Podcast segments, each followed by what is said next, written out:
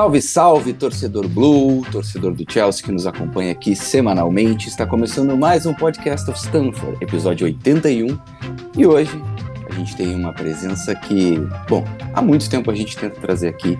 Eu já falei para ele, a gente já falou isso publicamente, o quanto ele é uma referência para nós. Ele é um exemplo de um trabalho bem feito, sério e que tem amor realmente pelo que faz, que é o que move também a gente aqui no Blues of Stanford. Mário Marra, seja muito bem-vindo. Vamos falar aí de duas equipes que vivem um momento difícil, mas para nós é um momento muito feliz. Ô Tim, obrigado, viu? Obrigado mesmo. É, minha esposa já me ensinou a não ficar convivendo com a síndrome de impostor, né? Aí quando as pessoas elogiam, eu fico aqui pensando, não, não sou nada disso. Mas obrigado.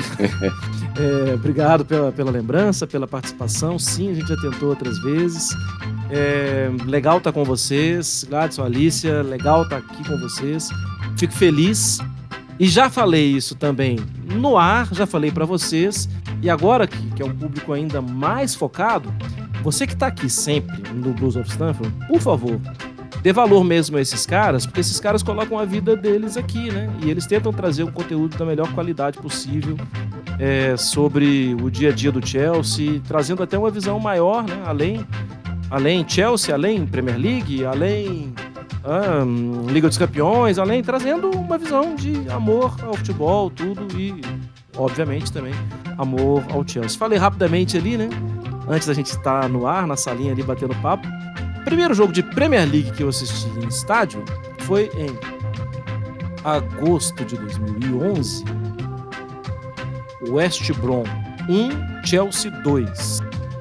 É, em Stanford, mas vamos lembrar, uh, Bocinho faz a jogada. Eu acho que teve um gol, do último gol foi do Maludar. Ah, é, o primeiro gol foi do Shane Long, fez 1 a 0 falha do Alex. O Maludar fez o segundo, e eu não tenho a menor ideia de quem fez o primeiro. Eu chutaria Anelka. Eu chutaria Anelka. Foi? Eu acho. É. Pelo eu, que eu acho que deve ter sido o Anelka, sim. Deve ter sido o Anelka, sim. E tava lá com meu grande amigo Fred J, lá de BH. É, fomos. Ele foi me levar pela primeira vez, né? E ele já tinha ido algumas vezes. Então é sempre bom lembrar disso e falar do Chelsea. Bom saber também que deu sorte, né? Porque senão eu já ia. É, mas não foi bom, não, hein? Mas eu lembro que saí do estádio e falei, nossa, esse time não tá nada bem. Ai, ai.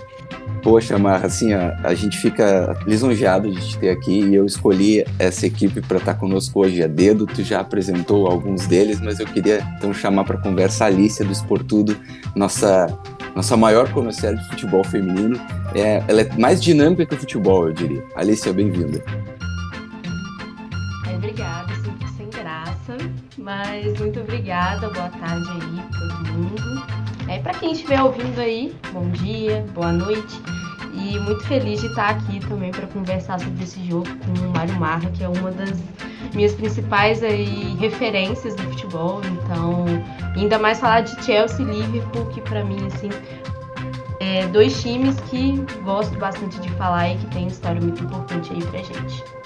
Equipes que fizeram recentemente partidas acirradíssimas mas em momentos melhores agora talvez nem tanto. E para fechar esse time de hoje, o Gladson, que é a nossa enciclopédia de cultura pop e cultura de torcida. Gladson, bem-vindo. Obrigado, querido. Bom dia, boa tarde, boa noite aos amigos e amigas que nos ouvem. Um abração virtual aqui no nosso amigo Mário Marra. Não preciso nem descrever, né, cara, o quanto a gente está feliz de estar com ele aqui hoje, o Tim já frisou. É, referência pra gente, não só como profissional, mas como demonstra de, de vida, né? as delícias que o mundo tecnológico nos permite, é assim, você sempre está convivendo com ele, não sei desde quando, né, mas faz tempo já que a gente escuta você aí é, desfilando comentários nos canais ESPN, e de certa forma a gente se sente um pouco amigo, né, da pessoa, de todo final de semana estar tá junto, ouvindo, participando no Twitter, é, chega a ser engraçado, sinta-se abraçado, meu irmão. E que bom que o, que o âncora já me deixou numa, numa boa, né? Cultura pop e cultura de arquibancada. É, porque eu não ousaria né, tecer comentários futebolísticos com, com esse cara aqui hoje. Mas vamos lá. Eu vou usar depois trocar uma receita de franguinho com pequida. Aí nós vamos ver quem vai sair melhor nela. Ah, opa, opa. Na parte culinária, eu realmente tenho que admitir que eu não sou capaz de opinar. Mas vamos então aí para a vinheta, que a gente vai começar o nosso podcast. Chilwell to Mount. Havertz in a pocket of space. Edison came and didn't get there. Chance for Chelsea. Goal for Chelsea. Kai Havertz in the Champions League final. Podcast of Stamford.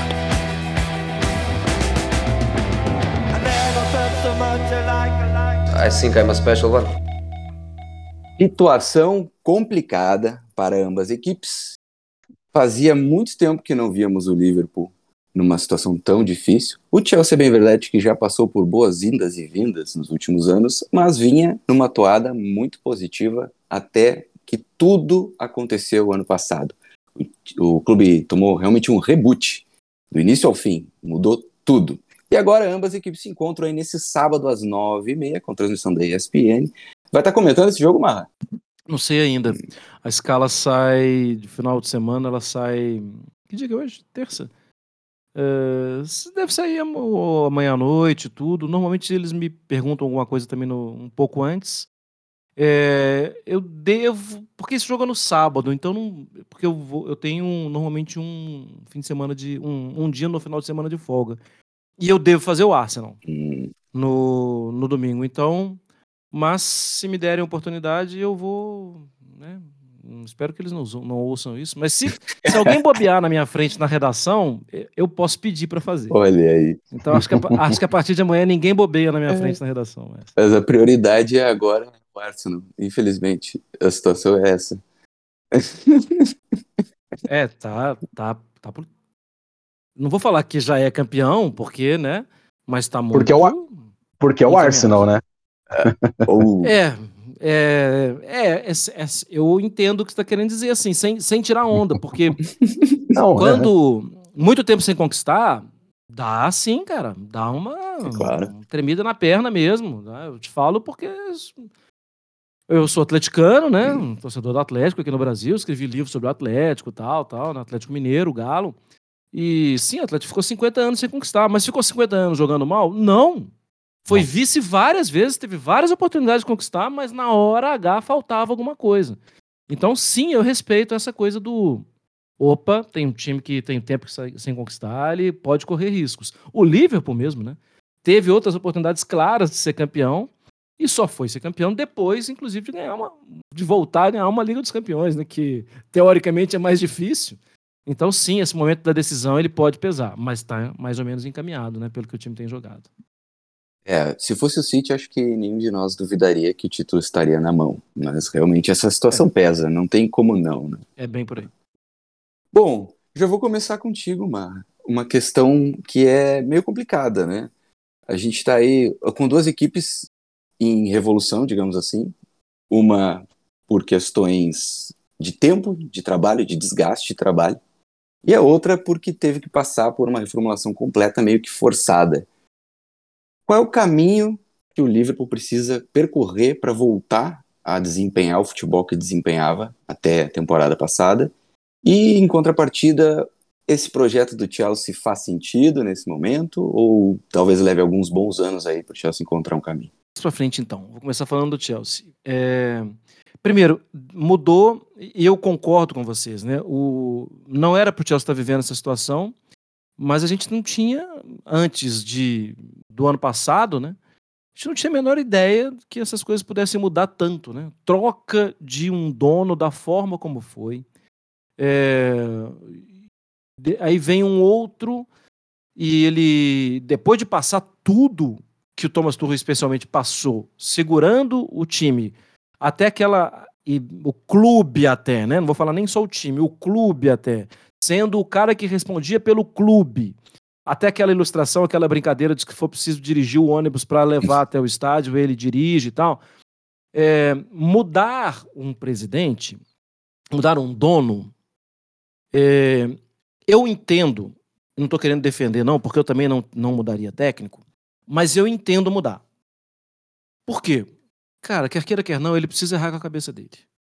Ele não pode errar com a cabeça dos outros. Então, mudou tudo.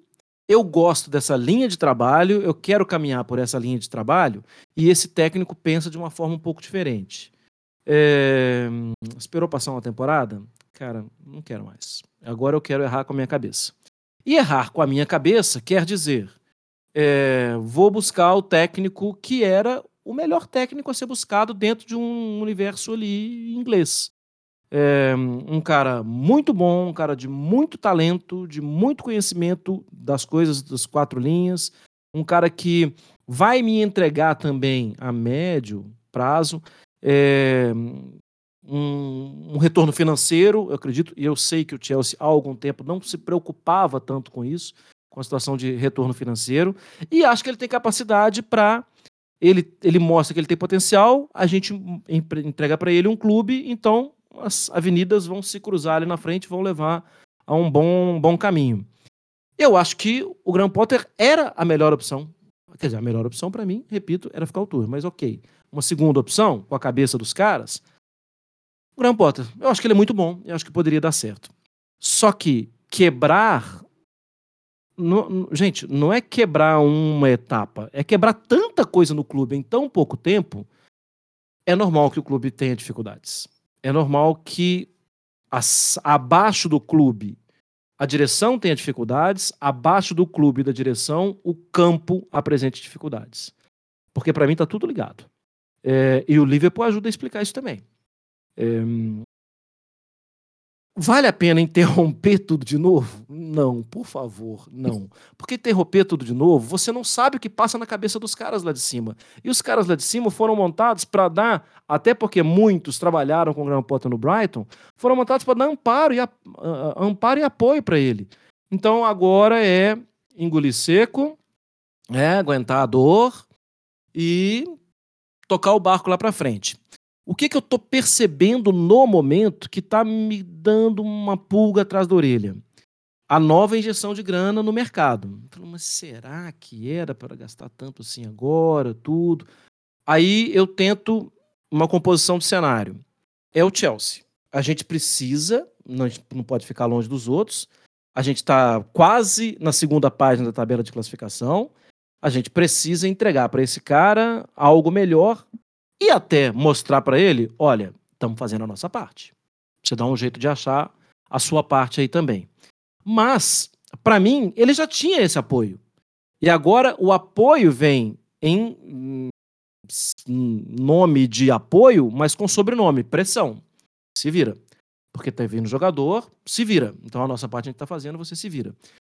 E acaba que eu já expliquei, né? Assim, para mim o campo vai ser difícil mesmo encontrar, vai ser difícil mesmo achar já, é, já não era assim tão maravilhoso na, com, com o Turro, pensando em pontos corridos, uhum.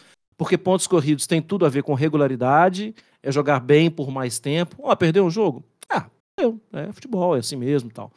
Já outras competições, e aí leia-se Liga dos Campeões, a gente a gente está vendo aí, o atual campeão não jogou tão bem assim a temporada passada de Liga dos Campeões inteira. É, foi sempre sofrendo, sofrendo, sofrendo. Uau! Gol! Benzema, uau, Vinícius, campeão. A, a, esse tipo de campeonato oferece essa possibilidade. É, longos, né, campeonatos longos, pontos corridos, vai exigir regularidade. Eu acho que o Potter, que o Graham Potter tem possibilidade de fazer.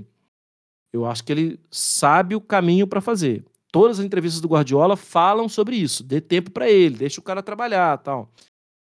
É, mas é também novo para ele, né? Então, não existe uma, um gabarito nessa prova. É novo para ele, é um momento completamente diferente para o Chelsea, para o grupo de jogadores. E voltando àquela linha de raciocínio anterior, o próprio Kai Havertz, autor de gol de título de, de Liga dos Campeões, de certa forma, ele é uma invenção no comando de ataque. Eu sei que antes com o Peter Boss no Bayern Leverkusen, algumas vezes ele jogou lá também.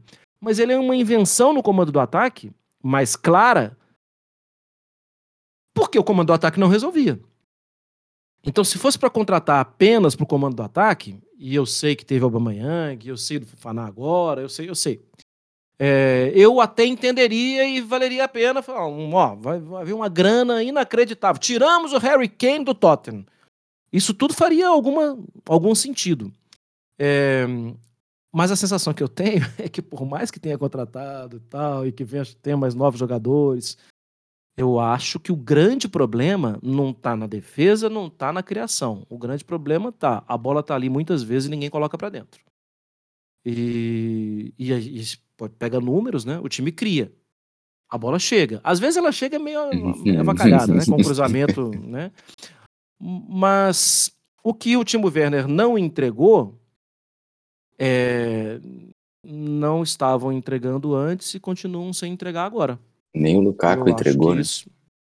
Exatamente. Nem o Lukaku entregou. É porque é mais fácil falar do Timo Werner, né? É. Vítima é. fácil. É. Coitado do Werner. e vem cá, quem não contrataria, né? Naquele momento?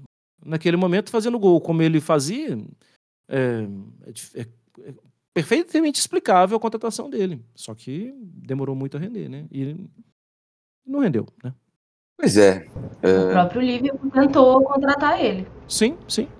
Exatamente. Claro que sim. Mas também, né, Alice, não era, na época daquele Leipzig, não era o nove novão mesmo, né? Era um cara que ajudava, chegando como um segundo atacante e tal, né? É, mas os números, mas números ele tinha. Ele tinha gol pra caramba. É, ele faria um trabalho parecido com o do Jota, imagino, na cabeça do Klopp, assim, quando pensavam nele. Acho que sim. A questão é que também o Chelsea teve várias reformulações de elenco voltadas para um treinador que não durou, né? Então talvez, é. talvez agora com o Potter a gente tenha um, um caminho aí a seguir. E eu acho até por, também por toda a diretoria que conhece, quase toda a diretoria, né, que conhece e trabalhou com ele. Ah, e a outra parte da, da pergunta em relação ao, ao Liverpool, para mim o Liverpool sofre de uma questão estrutural. É, não sou da turma de jogar pedra no Klopp. Acho o Klopp espetacular, ótimo, e o Klopp tem uma ideia de jogo. É tão raro ter um técnico com uma ideia é, que eu acho que isso é uma preciosidade. Ah, mas ele só faz isso. Não, não é verdade. Ele tem alternativas, ele tem mudanças, ele já mostrou isso algumas vezes. É, mas uma coisa, e aí para mim eu vou na questão mais de estrutura de ideia dele, uma coisa ele não abre mão. A loucura. A loucura do Klopp é a loucura que determinou que o Liverpool começasse a escrever uma nova história. A intensidade maluca, assustadora, e eu conversei com o Lucas Leiva sobre isso, né? É sobre a exigência do Klopp. Ela é o camisa 10 do Klopp e ela é também o motivo da quantidade de jogador machucado. É, porque os jogadores, com o passar do tempo, não aguentam. E se a gente compara os dois times, Chelsea e Liverpool, o Chelsea normalmente entra em campo com uma média de idade mais baixa que a média de idade que entra o Liverpool em campo. E isso é péssimo para o Liverpool atualmente, porque esses caras já entregaram tudo na alta intensidade, ouvindo heavy metal pesado todos os dias do ano, sem descanso, e aí e disputando tudo, né? E conquistando muita coisa. É histórica, a, era Klopp ela é maravilhosa, histórica, é incrível. É... Só que eles estão mais velhos também. E aí isso vai pesando. Para mim, a grande crítica não é da forma, a forma que o Klopp trabalha. Não. Essa forma é vencedora. Ela é maravilhosa. E ela é cativante. Porque o torcedor do Liverpool ama ver aquilo. E ela escreve história, né? Tem gente pelo mundo inteiro tentando copiar aquilo ali. E é super legal. A questão é, em algum momento você precisava ter renovado melhor o elenco. Aí existe. É, e o Klopp, gente, eu não sou o gênio que está vendo isso. O Klopp sabe disso.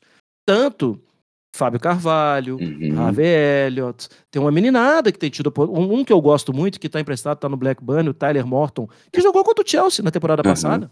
É, esse menino está ganhando mais corpo e mais experiência no Blackburn e tal. Só que esses meninos não chegaram a tempo de dar descanso para Henderson, Fabinho e Thiago, especialmente. Uhum. E aí, lesão, lesão, lesão. O Alexander Arnold, que eu acho ótimo, o Alexander Arnold tem, obviamente, problemas defensivos. Mas não só problemas defensivos. Ele, você acha que ele não sabe que ele tem que voltar para marcar? Claro que ele sabe. Muitas vezes ele joga numa segunda linha. É que muitas vezes não dá mais para cobrir. Porque os caras não aguentam mais cobrir. E não foi dado esse F5 no elenco. Repito, não é que não foi dado. Foi dado. Chegaram jogadores, mas eles não assumiram como é, como a cabeça do Klopp pensou e como a cabeça de quem montou o elenco pensou. Então acho que o, a situação para o Liverpool olhando para frente é precisa trocar. Precisa trocar elenco, precisa renovar e não dá para comprar, e não dá para contar que vai ser o Arthur que vai renovar, entendeu? É, é renovar, é, é Jude Bellingham mesmo. Uhum. É jogador jovem, jogador para 10 anos. Uhum. Para 10 anos, o Bob estoura o músculo dele com 5. É, mas é, mas, mas é um jeito de trabalhar que eu acho que é vencedor, mas que os mais novos precisavam ter ajudado mais. Muito parecido com. E muito nisso. Vai lá, Gladys. Não, por favor, Tim, conclua. É muito parecido com a nossa situação de meio campo, né? Se a gente for olhar para o trio Jorginho, Kanté, Kovacic, que é claramente as nossas, nossas melhores opções, a gente também tem esse mesmo problema de ter talvez demorado demais para iniciar essa renovação e essa passagem de bastão. Por isso faz todo sentido o Chukwuemeka, né? Exatamente. Claro. É, é, o time, e, é o time pro futuro, né? E que eu gosto, inclusive. Então, eu Mas... acho que assim, mas é, não dá é, é, para ele e Elliot, né, Gladson, rapidinho, ele e Elliot claro. não podem ser, no momento, é, colocar na testa dos meninos, é, não deram certo. Não, não, não. É, eles estão vivendo um momento eles não são Eles não são o problema, tão pouco a solução, né, Mar? É aí que, Ainda, aí, né? aí que o pessoal tem que entender. Eu acho que o Liverpool tentou fazer essa transição, nesse comentário fantástico que você fez aí, porque já, já mata a charada, é, e coisa que o Chelsea não fez, que a gente vem batendo nessa tecla há muito tempo. E talvez para mim seja aí o diferencial do que são as duas situações do momento de ambos os times. O Liverpool ele só me parece que ele desorganizou, né, num final de ciclo, né, colocando todos esses atributos e atenuantes que vão fazendo com que o jogador desgaste, com que o elenco não tenha essa rotatividade, que o Klopp não consiga aplicar dentro da, do nível competitivo que ele quer, para que o time se mantenha alto nível, mas vamos, vamos e convenhamos, né? São cinco anos de uma rotação muito intensa, gente. É, não, não dá para se cobrar tanto tempo de um elenco tão curto. Claro, embora tenham chegado contratações, tenha vindo quem o scout do Liverpool encontrou ou procurou. É, o Liverpool é um time que ele espera para contratar, diferente do Chelsea também, que vai lá e contrata. Não é de agora, o Chelsea é, é histórico isso. Né? O, eu gosto de brincar com o Tim aqui, ele até dá risada. Né? Não foi o Chelsea que inventou a inflação, mas que que ajudou bastante a inflacionar os jogadores no futebol, isso a gente não tem dúvida, já fazem algumas décadas. Então, são, são clubes muito distintos é, dentro dessas características. E o momento, para mim, do Chelsea, como eu falei, que o do Liverpool ele me parece desorganizado, o do Chelsea é desorientado. São coisas bem diferentes. Né? O, o Potter não caiu de paraquedas em Stamford Bridge. Ele mesmo, Potter, ele, ele consegue carimbar o trabalho dele para estar no Chelsea para quem sabe tivesse assumido algum tempo atrás o United ou qualquer outro clube de expressão um pouco maior do que o Brighton e que almejasse coisas maiores e que propiciasse a ele a ser o treinador, que foi cogitado na seleção inglesa, diga-se de passagem, até, acho que do, do, do, mesmo período, né, que estava tava tendo essas conversas. Então, é, a palavra paciência nunca fez tanto sentido. É, eu não me preocupo muito com isso, porque o Barra vai ler, né, a, a parte boa da gente envelhecer é que a serenidade ela vai aumentando a, níveis estratosféricos.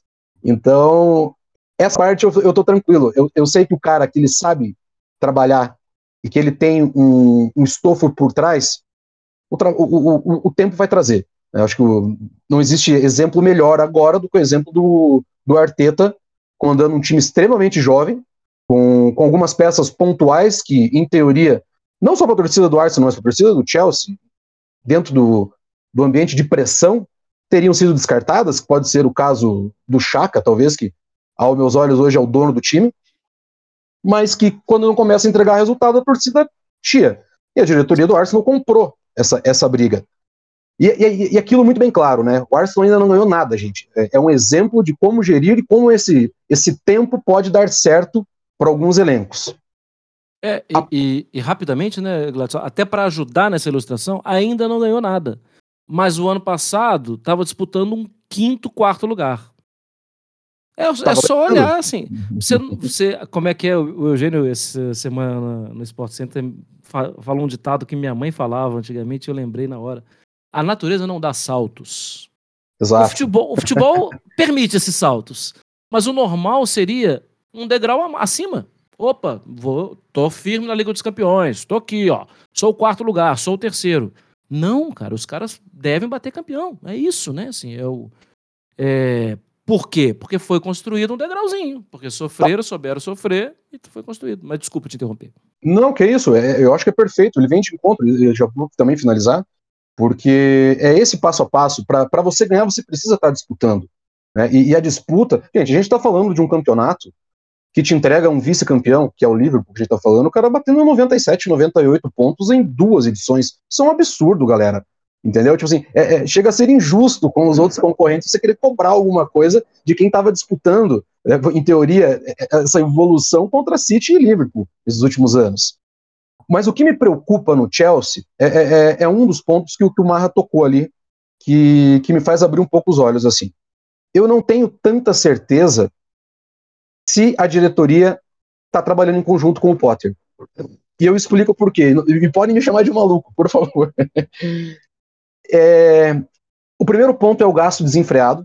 É, eu acho que não, não existe um, um, perfil de contratação. A gente vê da, da, penúltima janela como foi feito, muito mais no desespero para jogar para a torcida, né, sem ter uma, um trabalho específico do que o Tuchel queria ou de como que esse elenco iria jogar. Para a gente falar hoje, o Chelsea não tem esquema tático. Como você sai contratando peças se você não sabe como você joga? É, o, é, esse foi o time que contratou jogadores a pedido do técnico demitido e mandou o cara embora, sem, mais, sem maiores explicações para a torcida, para o elenco, para os jornalistas, enfim, para tudo. E a contratação do Mudrit. Ela, ela me, me joga um, a, a, luz para um debate que, que pode ser interessante assim para nós. É, por, com esse valor, não dava para contratar alguém mais pronto? Alguém que realmente a gente precisasse, que vocês já falaram aqui que o problema é essa bola para dentro, né? a gente tem 10 opções de ataque hoje e quem joga é um cara improvisado, que é o Kai Havertz. Assim, vale esse sacrifício para contratar uma aposta para daqui a alguns anos neste, neste formato inflacionado? Então eu começo a pensar, será que o Potter ele, ele, ele aprovou essa contratação? Ele foi sentaram na mesa, olha, Potter, a gente tem isso daqui, a gente consegue trabalhar com esse tipo de atleta? Porque assim, é, eu entendo a torcida do Chelsea pegar no pé de vários atletas que estão no elenco. Mas eu não sei o quanto o Mudrit entrega a curto prazo mais do que quem já está no elenco. Né? É, eu acho que a questão. Até me peguei pensando exatamente a mesma coisa esses dias sobre a quantidade, volume de contratações ofensivas do time, a quantidade de jogadores de ataque que a gente tem nesse elenco e a falta de, gente, de ter um matador, um finalizador, um fazedor de gols. Mas aí eu paro para pensar no que eu já vi do Potter.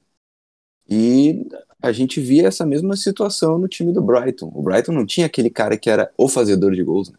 Era um time que era construído com muita mobilidade ofensiva, com vários jogadores que sabem uh, fazer posições e funções diferentes no ataque e se distribuía muito essa artilharia.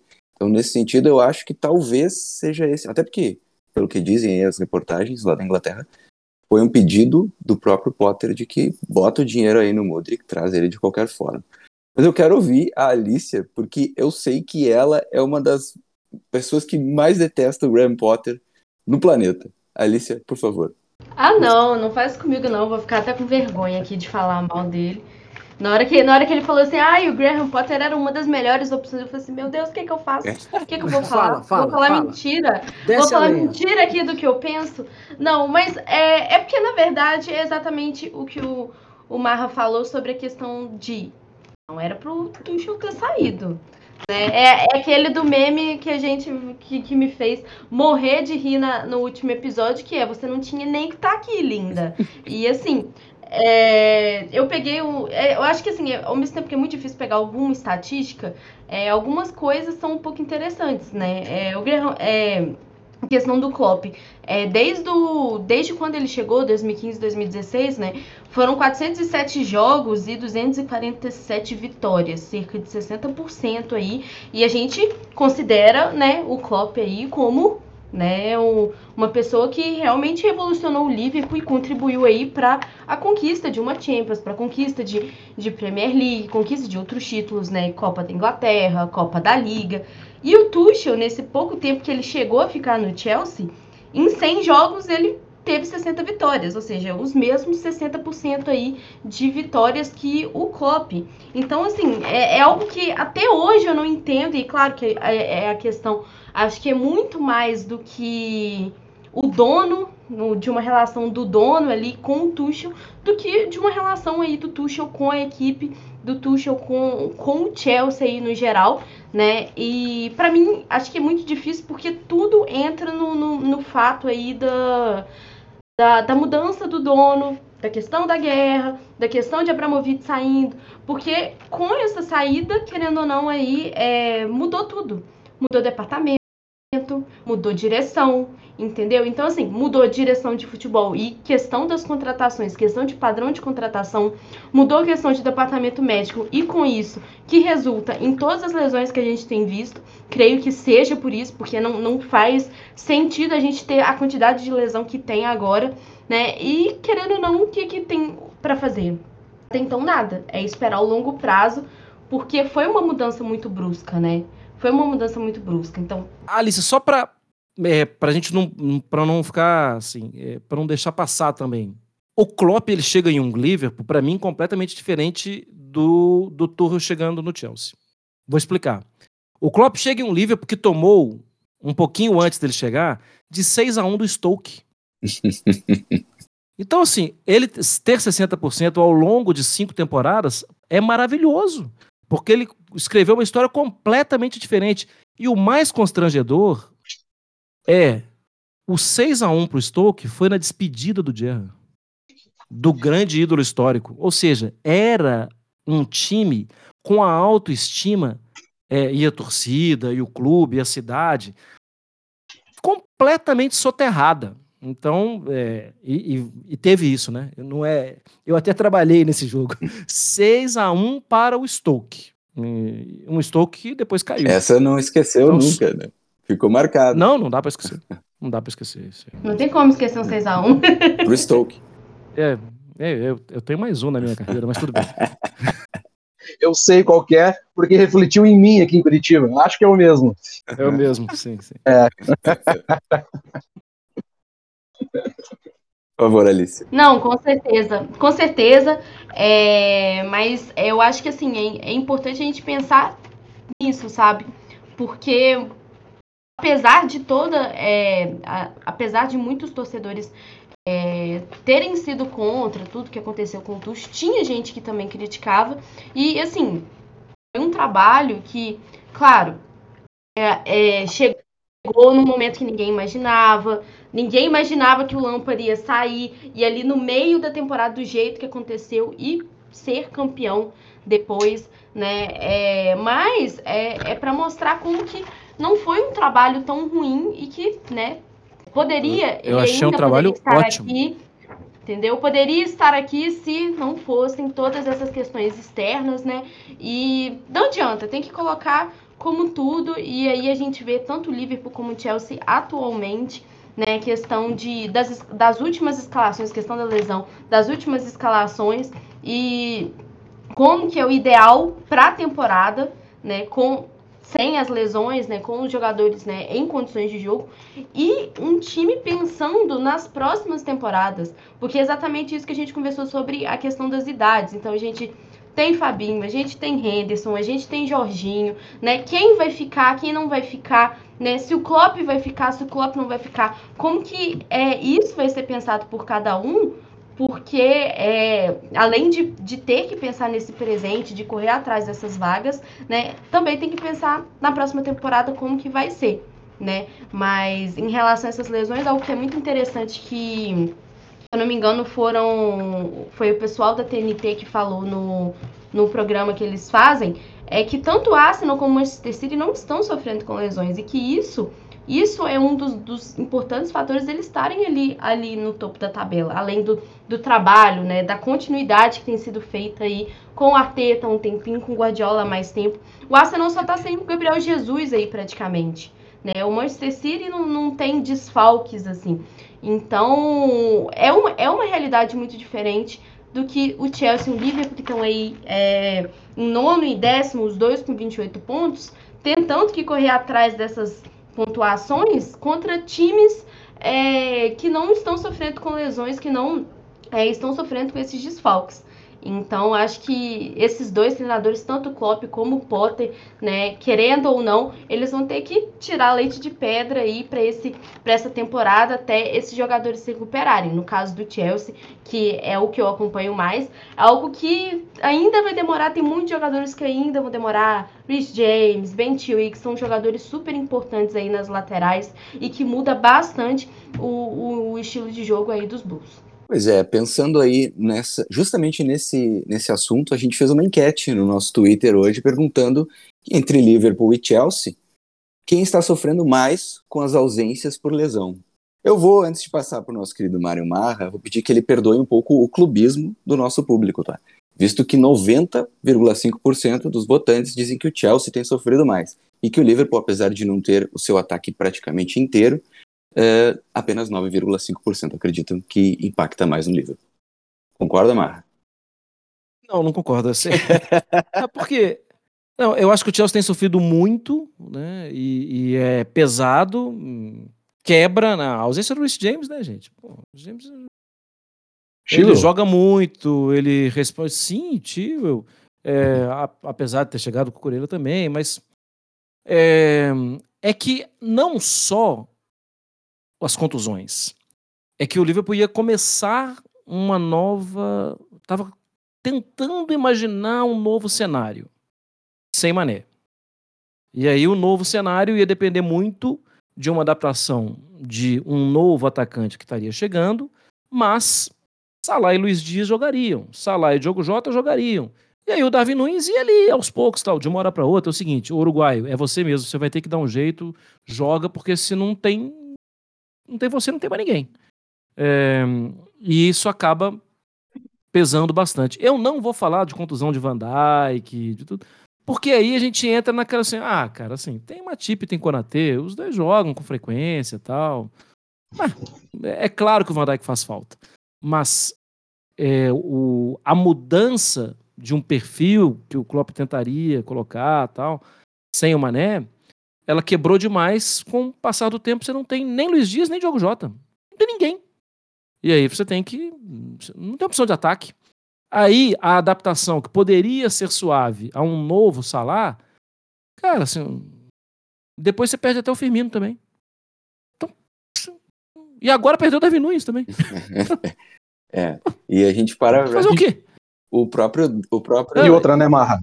E já tinha vendido o Origui, né? Que, assim, ah, mas o Origui. Tá bom, mas tem alguém no banco. Né? Tem, tem Origui. Foi importantíssimo. É. Sim. E outra, né, Marra? Esse time do Liverpool, o pessoal esquece. Mas até a derrota pro Brentford, tinha engatado quatro vitórias seguidas. Sim. Tipo assim, gente, Tottenham. Exato, exatamente. E é o time que tinha algumas rodadas atrás batido o Manchester City. Tá, vamos lá, beleza. O City não tá o, o supra-sumo do guardiolismo, mas, gente, é o Manchester City. É coisa que o Chelsea não chegou nem perto de fazer. Então, assim, a gente pegar só esse parâmetro já é muita coisa. Incrível falar isso, né? Mas foi a terceira melhor campanha da Champions. Mesmo é. sendo segundo do seu grupo. Mesmo foi o melhor inglês, mesmo sendo o pior inglês. Uhum. Entende? Todos Sim. os ingleses ficaram em primeiro do grupo. O Liverpool ficou em segundo do grupo, mas fez melhor pontuação que os ingleses. Marra, ah, se você chegar Sim, hoje numa escola, escola, primária, se você chegar hoje numa escola primária e perguntar pra criançada, ergue a mão pro tio aqui, quem acha que o Chelsea pode ser campeão da Champions League? Nenhuma vai te levantar a mão. Se você falar o Liverpool, você pode ter certeza que quase todas vão levantar. Eu acabei de abaixar minha mão aqui pra evitar. E interessante de tudo isso também, porque o próprio Luiz Dias, ele também vinha de um. Ele estava se adaptando ainda ao clube, né? E aí o Liverpool se, o Liverpool se vê numa situação em que o seu atacante, o único atacante realmente disponível, é o que mais depende do resto dos atacantes para funcionar, que é o Salah. O Salah é um jogador excepcional, um gênio, mas que ele é um cara muito do coletivo fazer por ele também. E aí, faltando Firmino, faltando Darwin Nunes, fica complicado. É só perdoem-me pelo trocadilho infeliz, mas eu uma coisa que me deixa decepcionado é que com a chegada do, do Darwin se esperava, em teoria, né, a evolução aí do Liverpool. Não foi é, bem o que aconteceu. Alicia. Você não pode perder essa chance. Alicia. No dia, no dia do convidado. Ele esperou para fazer isso no dia do convidado. Isso é em homenagem ao meu amigo Léo. Ele tá, vai me ouvir, ele, ele pediu para fazer isso. Alicia, concorda que o Liverpool sofre mais com as lesões ou acha que o Chelsea com 10 no DM e em meio a uma reformulação tem mais problemas quanto a isso? Ah, eu ainda acho que é o Chelsea, gente. Não tem como. Não tem como porque a, a, a defesa do, do Liverpool tá ali, entendeu? Agora, a nossa defesa ali, as laterais, que é o, o principal, acho que assim, é, não lembro qual jogo que foi. Agora eu não vou lembrar, mas enfim. É, que a gente é, teve uma. Acho que, acho que foi no que o Félix foi expulso, não tenho certeza. Mas que teve uma finalização ali e que o Hall é, pegou ali o rebote e aí não conseguiu. Ah, isso aconteceu né? em todos Mas... os jogos dele, Alice. Pode ter sido em qualquer Entendeu? um. Ah! ah, então desculpa, gente.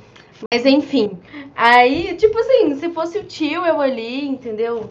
Tava tava ali, entendeu?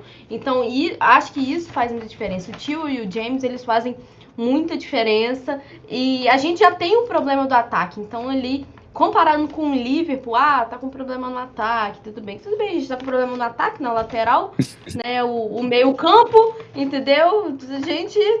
O goleiro, que nem se fala, né? Um goleiro, a gente, a gente não pode falar nada, porque o goleiro é o menor dos problemas, apesar de alguns dos erros aí, né? A gente tinha um Mendy que né, fez temporadas aí de destaque, o Kepa teve temporadas ruins aí, e agora quem tá melhor com o Potter é o Kepa. Mendy também machucado, né? Também tá com esse problema. Então, para mim ainda é o é o Chelsea, apesar né, de, de não concordar aí com a, com, a, com a porcentagem, porque, né, querendo ou não, a gente tem mais seguidores aí que acompanham o Chelsea. Mas eu acho que assim, é bem, é bem pau a pau aí entre os dois, mas é um pouco mais aí com o Chelsea, já que o Liverpool dispõe aí de Alexander Arnold, dispõe de Robertson, né? É, quando precisa aí de, de outros jogadores aí para jogar nessa área, também vão bem, né? Matip, Konate, né? Mesmo com a ausência do Van Dijk, os dois ainda é, são jogadores aí que conseguem jogar em alto rendimento. Então ainda acho que é o Chelsea. Ô, Mar, olha só, agora a Alicia falou uma coisa sobre os nossos goleiros, queria te fazer uma pergunta. O Alisson falhou feio uhum. recentemente, né? Coisa que não é normal dele. E ele recebeu um monte Sim. de críticas após a Copa do Mundo, que eu achei, pessoalmente, achei um absurdo. Mas é um fato, as pessoas uh, falando que ele não deveria ser o goleiro da seleção. Achei que talvez isso tenha influenciado ele mentalmente, ele não esteja num momento tão seguro assim. É, e eu acabo, bom, a gente está gravando o podcast, né? Você vai ouvir aí na sua casa, não sei que horas. mas eu acabo de ver a escalação do Liverpool para o jogo contra o Wolverhampton e o Alisson está no banco. Uh. Então acho que pode estar é, tá com o Keller titular. É, pode ser também a necessidade de dar um, um descanso mental. Vai se lembrar daquela goleada do City contra o Liverpool em Anfield, daquele 4 a 1 ano passado, a 2020, viramos, né? dois é, anos 2021. Já, 21, é. né? É. É, o Liverpool não estava tão mal no jogo, o jogo estava um jogo mais ou menos equilibrado. O Alisson falha uma vez e falha a segunda logo em sequência. É, o Klopp já conhece o Alisson há algum tempo. O Alisson trabalha lá com o Tafarel. Talvez, assim, que, que é um cara que conhece ele há muito tempo também. Talvez, talvez seja um indicativo de que, opa, esse cara está precisando dar uma, uma descansada. Sou radical, concordo muito com a Alice. Assim, tô, sou radicalmente contra é, apontar, assim, a falar que a culpa tá, tá no gol. Não.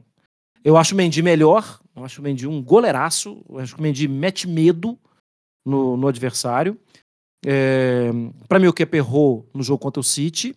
Aquela bola era interceptável. Uhum. É, e logo depois teve um outro lance, só que do outro lado, e ele também ficou assim, recolheu o braço na hora do vamos ver. É, mas eu acho que a gente está falando de três, Mendy, Alisson e Kepa, três goleiros de muito bom nível. Muito bom nível. O Keller me parece ser também um goleiro de bom nível, mas eu vou. Ele não tem 10 jogos, gente, como profissional, então, assim, me parece ser. Eu espero um pouco mais para ver. Pois é, a gente. É a velha história. Ah, o goleiro, ele, ele, é, ele é, sempre é bom até ele jogar, né? Depois que ele joga, Sim. a gente descobre. Não, é que o clube quando tá nessa situação que o do banco é o melhor, é um inferno, porque aí ele vai para titular, mas o do banco continua sendo o É, eu ia dizer. Qual que é o melhor? É o que tá no banco. Eu ia dizer exatamente isso, porque tem setores da torcida do Chelsea pedindo a estreia do, do garoto, Gabriel Slonina, que assim chegou, não, não tem nenhuma experiência no nível alto como a Premier League, numa posição tão importante como goleiro, e fica sempre nesse sonho, é um, é um sonho, ele tá ali no, na- no ideário. Ah, não, ele é muito melhor, porque não tem como ser pior, ele, não ia, ele ia pegar essa bola que o Kepa não esticou o braço. Como vamos saber disso, né? né? É completamente. E se entra, e se entra e falha, aí você tem todos os goleiros sem confiança. E ainda queima um menino, né?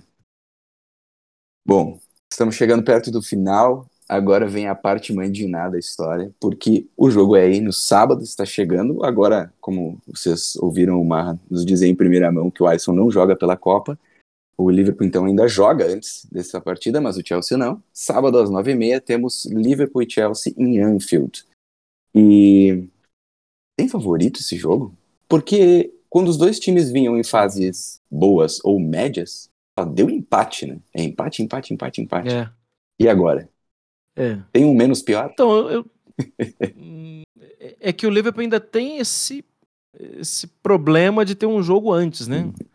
É, eu espero uma resposta do Liverpool. Agora, uma resposta assim: esses caras sabem, eles são comprometidos, eles conhecem a história do clube, eles estão ali juntos há algum tempo e eles estão humilhados. Eu acho que o Liverpool vai dar uma resposta.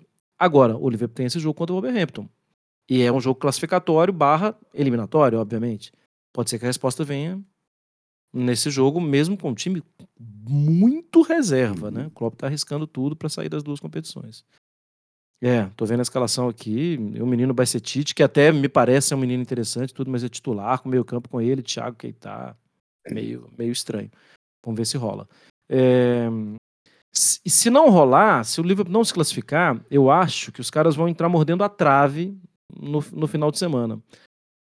Mas o Tim, atualmente não dá para colocar assim, mais de 10 reais em nenhum dos dois, né? não, de forma alguma. Não dá, cara.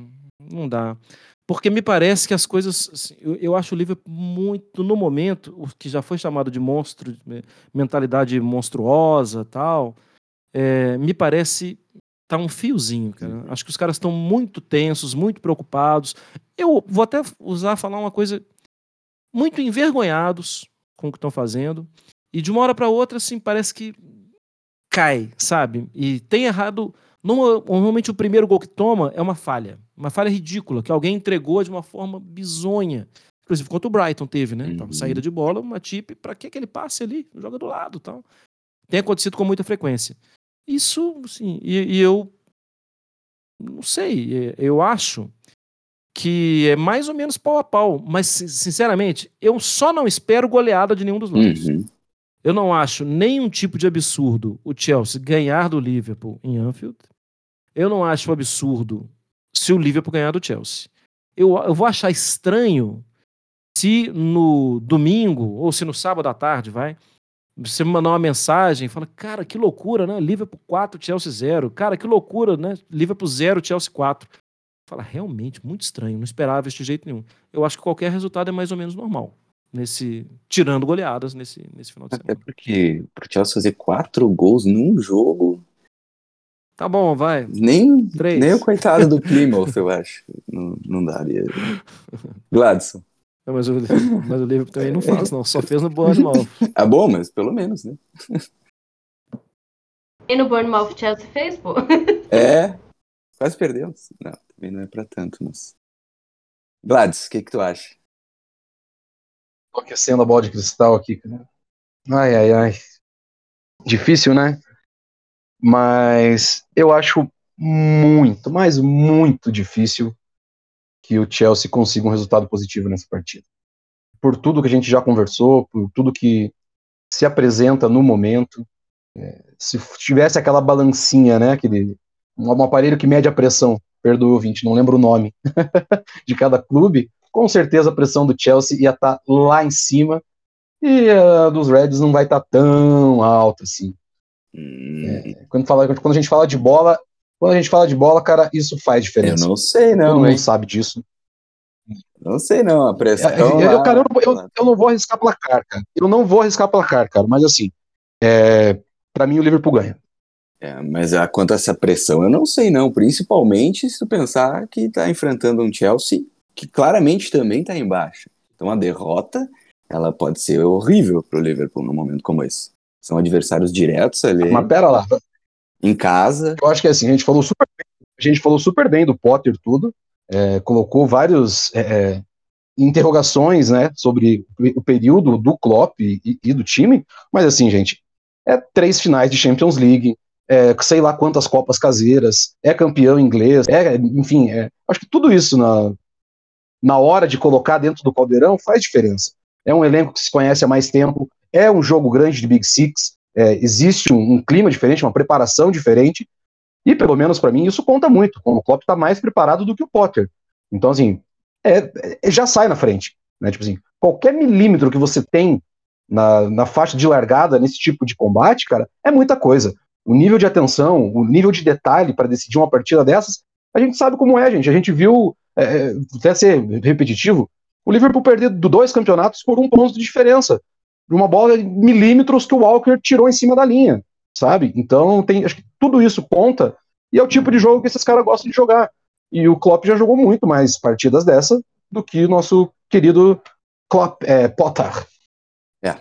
Ainda não vimos nada da varinha de condão do Potter. Então, acho que realmente, se for parar pra pensar num comparativo de quem já fez mais mágica, o bruxo do Chelsea tá perdendo. Concorda, Alicia? Tá. Com certeza, com certeza. E pra mim, principalmente por ser em Enfield e por eu achar que o- a equipe do Liverpool tá mais completa, eu vou pra vitória aí do Liverpool, não de muito também. Não de muito. De um 2 a 0 aí, ou um ou 2 a 1, mas acho que vai dar Liverpool e só uma informaçãozinha aqui sobre o histórico do confronto. É, em 58, 158 jogos de Liga Inglesa, foram 70 vitórias aí do Liverpool, 51 vitórias do Chelsea e 37 empates. Então, assim, o Liverpool domina, querendo ou não aí, e eu acho que vai dominar esse final de semana de novo. Do jeito que a coisa tá indo, daqui a pouco o empate passa o Chelsea, porque só temos visto empates. E é o meu voto, tá? Porque eu acredito que a nossa zaga pode não estar das melhores, mas o ataque do Liverpool tá tão infértil que eu acho que eles não vão conseguir fazer gol. Só que a gente também não vai, porque se o Havertz tiver a chance de marcar, a gente sabe o que vai acontecer. E tem a lei do ex que nunca Chelsea. falha. Um podcast de torcedores do Chelsea que ninguém falou que o time vai ganhar. Sensacional. Parabéns. Eu tô quase falando que o Chelsea vai ganhar, pra não ficar. Né? Obrigado, Marra. Obrigado pela Não, educação. mas tá, tá difícil, tá difícil de acreditar. É, é, estamos vivendo momentos complicados. Eu vou che vamos chegando Sim. aí ao final. Eu queria passar a palavra ao Gladys, que ele tem uma coisinha para nos dizer aí nas considerações finais dele. Eu vou fazer um, vou dar uma invertida. Vamos terminar com o nosso convidado. Gladys, por favor. Muito que bem. Só deixar mais um abração aí para todo mundo que vem acompanhando a gente, que fica até agora, né? Até o final. Se fica uma hora e tanto, nem quando tem uma visita tão ilustre quanto essa de hoje, é porque gosta da gente, né? Então, obrigado mais uma vez ao amigo e amiga aí do Podcast of Stanford. Sempre que precisar, a gente está junto. E pro Marra, como diria Arnaldo Antunes, a casa é sua. Mas ele já sabe, né? Ele pode voltar quando ele quiser. É, Considerações finais. O que, que era? O que, que era mesmo? Ah, lembrei. Então, olhares, né? A gente às vezes direciona o nosso olhar para algumas coisas que, que mostram pra gente e não vê o que está acontecendo por trás. É, acho que todo mundo vai lembrar como se, se degringolou, como começou essa situação que o Chelsea se coloca hoje. É um problema extra-campo, onde o nosso antigo dono, né, Roman Abramovich, foi taxado de mal, era o amigo da Rússia, e tudo aquilo que a gente viu, né, que foi colocado, sem falar sobre os panos de fundo, do, como é importante entender geopolítica antes de colocar opinião, é, que são coisas importantes você ter é, credibilidade e seriedade quando você opina alguma coisa. É, e o, o, Chelsea foi tomado de assalto, né, pelo menos aos meus olhos, pelo, pelo parlamento, ao bom estilo Império Britânico, Não que, que, que vá fazer alguma diferença, na minha opinião, mas de certa forma eu não concordo. E foi o que facilitou para mim a compra pelo consórcio estadunidense. Quando você é, liga a TV e antes do, do jogo do seu time começar, você se depara com uma imagem de um rapaz, um jovem, né, jogador de futebol, abraçado à bandeira do país dele, né, na apresentação para o estádio lotado antes da partida, é simplesmente você olha assim, olha que legal, uma contratação bacana, um demonstrativo de amor à pátria dele. Mas para mim acho que sou um pouquinho diferente. Eu acho que a gente tem que lançar um olhar para o time que ele vem, para o Shakhtar Donetsk, para quem é o proprietário desse time. É, o Rinat Akhmetov, que é o proprietário do Shakhtar, é um dos homens mais ricos do mundo. É, ele é o homem mais rico da Ucrânia e ele, assim como vários oligarcas, eu não vou me delongar tanto para não atrapalhar o nosso timing aqui, ele tem um passado um tanto quanto sinuoso, uma, uma ascensão meteórica financeira, essas coisas que a gente conhece muito bem, né, origem humilde, o cara meteoricamente, sobre muita investigação e suspeita, chega onde está. Ele, é, ele era, até o início da guerra Rússia e Ucrânia, um inimigo declarado do Zelensky, que é o presidente ucraniano. E, misteriosamente, após o início da guerra, eles se tornam amigos. É, e quando você começa a fazer pesquisa para conversar com vocês aqui, a gente vai se deparando com alguns fatos. Né? E alguns fatos que aparecem é que não só ele, mas assim como outros lobistas e outros milionários, eles têm uma ligação em suas empresas.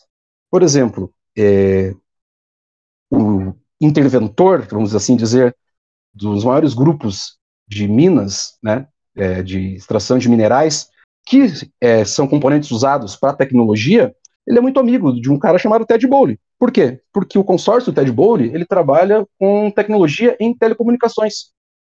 Então, isso são fatos, né? Assim, é só para a gente parar e pensar um pouquinho, que às vezes no mundo dos negócios as coisas não são tão por acaso quanto a gente, a gente possa, possa é, imaginar. Né? Eu queria falar bastante coisa aqui, mas até para não me delongar muito e não estragar o, o nosso tempo de, de, de podcast, é, quero agradecer mais uma vez e sempre deixando aquele recado, né, gente? Consumir conteúdo na internet é uma coisa maravilhosa, mas consumir conteúdo de gente sensacional, igual o Mário Marra, igual o Correspondentes Premier, pessoal da Trivela, é, gente séria, é a melhor coisa que tem. Então, além de dar aquele suportezinho pro podcast of Stanford que a gente gosta, compartilhe também os conteúdos que os caras fazem. É, eles são famosos, mas eles também precisam que a informação corra a rede, tá bom? Forte abraço.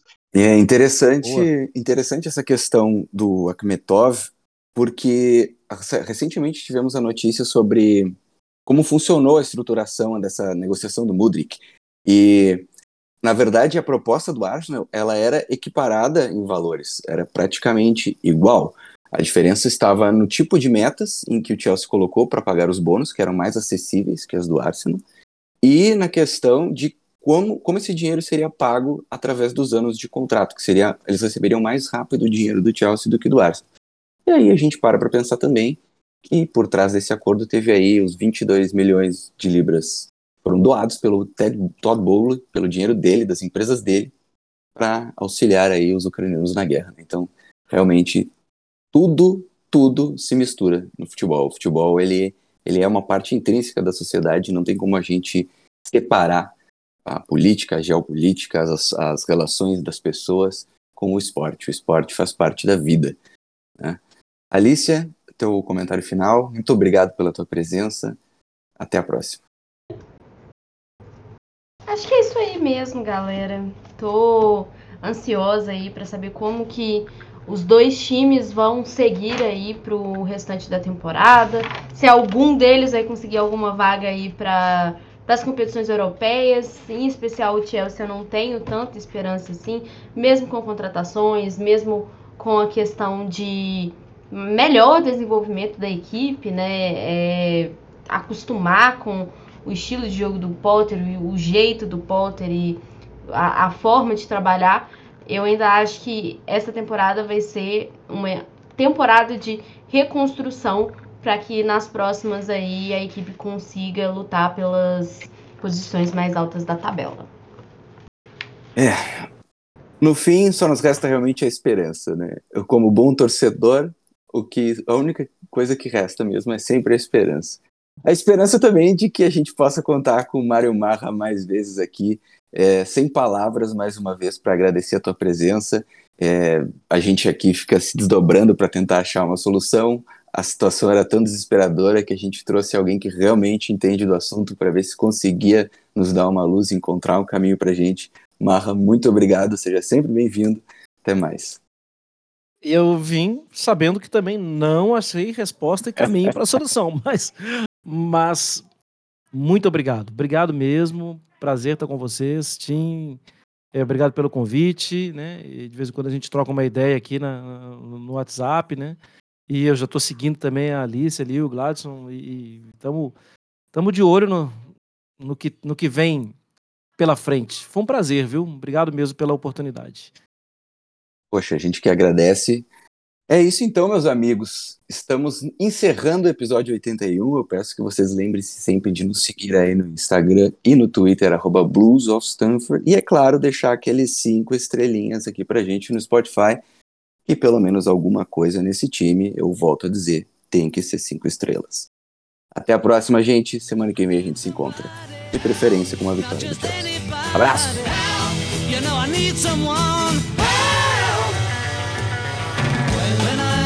Young was so much younger than today. I never, need, I never needed anybody's help in any way. Now, but now these days are gone, I'm not so self-assured. Now I find, now I find I've changed my mind and open up the doors. Help me if you can, I'm feeling down, and I do appreciate you.